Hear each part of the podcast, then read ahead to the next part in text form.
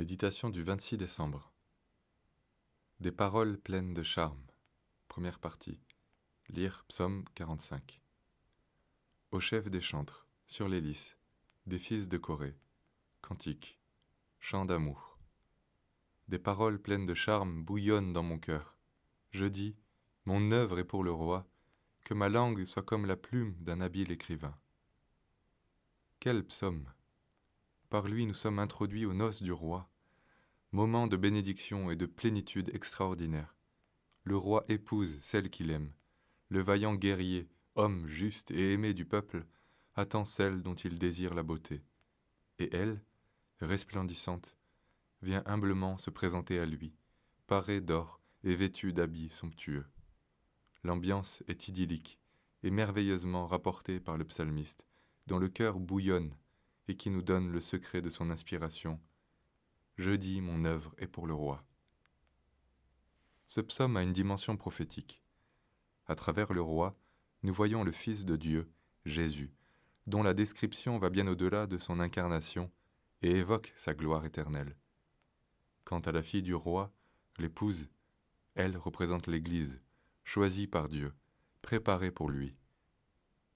Réjouissons-nous, soyons dans l'allégresse et donnons-lui gloire, car les noces de l'agneau sont venues, son épouse s'est préparée, et il lui a été donné de se revêtir de fin lin, éclatant, pur, car le fin lin, ce sont les œuvres justes des saints.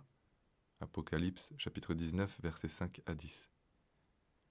Nous avons tant besoin que l'émotion suscitée par ce psaume devienne la nôtre, que l'ambiance qui en émane, faite de grâce, de douceur et de joie, caractérise nos vies, que des actions de grâce jaillissent dans nos cœurs. Notre quotidien est tellement éloigné de ces choses. Revenons à ces vertus méprisées dans le monde, que notre œuvre soit pour le roi. Nous prions. Seigneur, nous voudrions que ce psaume, ces paroles pleines de charme, bouillonnent dans nos cœurs. Mais nos âmes sont indifférentes à ces choses.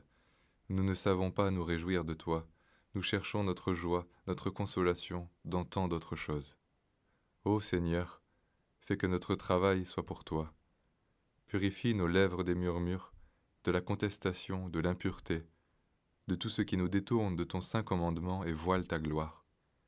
Ô Seigneur, ramène nos cœurs à toi, pour que nous voyions ta gloire et que nous puissions en resplendir.